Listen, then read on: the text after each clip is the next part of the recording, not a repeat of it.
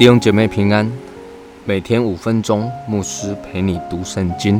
今天我们要读的经文是《约书亚记》第五章一到五节。约旦河西亚摩利人的诸王和靠海迦南人的诸王，听见耶和华在以色列人前面使约旦河的水干了，等着我们过去，他们的心因以色列人。的缘故就都消化了，不再有胆气。那时耶和华吩咐约书亚说：“你制造火石刀，第二次给以色列人行割礼。”约书亚就制造了火石刀，在除皮山那里给以色列人行割礼。约书亚行割礼的缘故，是因为从埃及出来的众民。就是一切能打仗的男丁，出了埃及以后，都死在旷野的路上，因为出来的众民都受过割礼，唯独出埃及以后，在旷野的路上所生的众民都没有受过割礼。今天所读的经文中提到了约旦河西的亚摩利人的诸王啊，和靠海迦南人的诸王啊。那一听见神使约旦河水干了，他们非常的惊讶，使得以色列人走干地过河，他们更是讶异的不得了。那他们的心啊，就都消化了，不再有胆气。那么照着一般的常理来说啊。实在是兵兵贵神速嘛，当然要乘胜追击呀。既然这一些王他们的心都消化了，民众也毫无胆气，那可以说是已经是溃不成军了。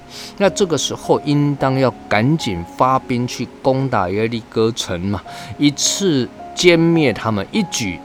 拿下耶利哥城，那这才是用兵之道嘛。但是接下来呢，神要约书亚做的事情呢，不是整军待发，不是发兵攻城，而且非常一反常态的，神竟然要约书亚在耶利哥城的门外为以色列人行割礼。那上一次啊，我们提过啊，他们安营之地是在吉甲这一个地方。那事实上已经兵临城下，非常靠近耶利哥城了。那如果在这里行割礼的话呢？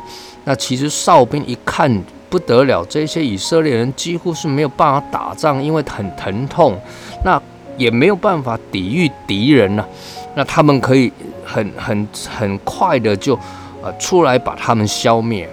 那说实在的，在这个时候行割礼啊，在行军打仗这件事情上，那时间不对，地点不对。换句话说啊，天时地利人和，在敌敌人面前行割礼，这是完全没有道理的事情。但是神却是吩咐约书亚，给这一些出埃及以后在旷野出生的男丁来行割礼。因为他们没有行过割礼，神为什么要这样子做呢？在这边至少有两个层面的意义。第一个，割礼是一个立约的记号。摩西当时行割礼与神立约，而在以色列人在出埃及前，男丁都行过割礼。但是出埃及之后，在旷野，呃，或许或许在旷野行割礼是有一些的不方便，所以这这个与神立约的仪式啊，就暂停了。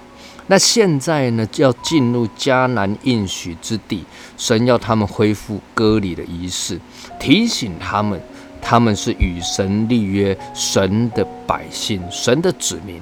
第二个呢，呃，歌里也有着一个不靠着肉体的意思，就好像现在行歌里。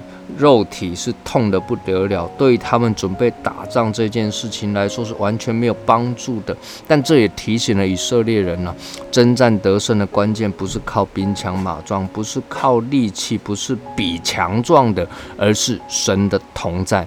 亲爱的弟兄姐妹，今天提提醒我们了，我们征战的兵器不是属血气的，而是在神面前有能力。我们一起来祷告，天父，我们感谢你，谢谢你与我们同在，是我们在你面前有能力得以征战得胜。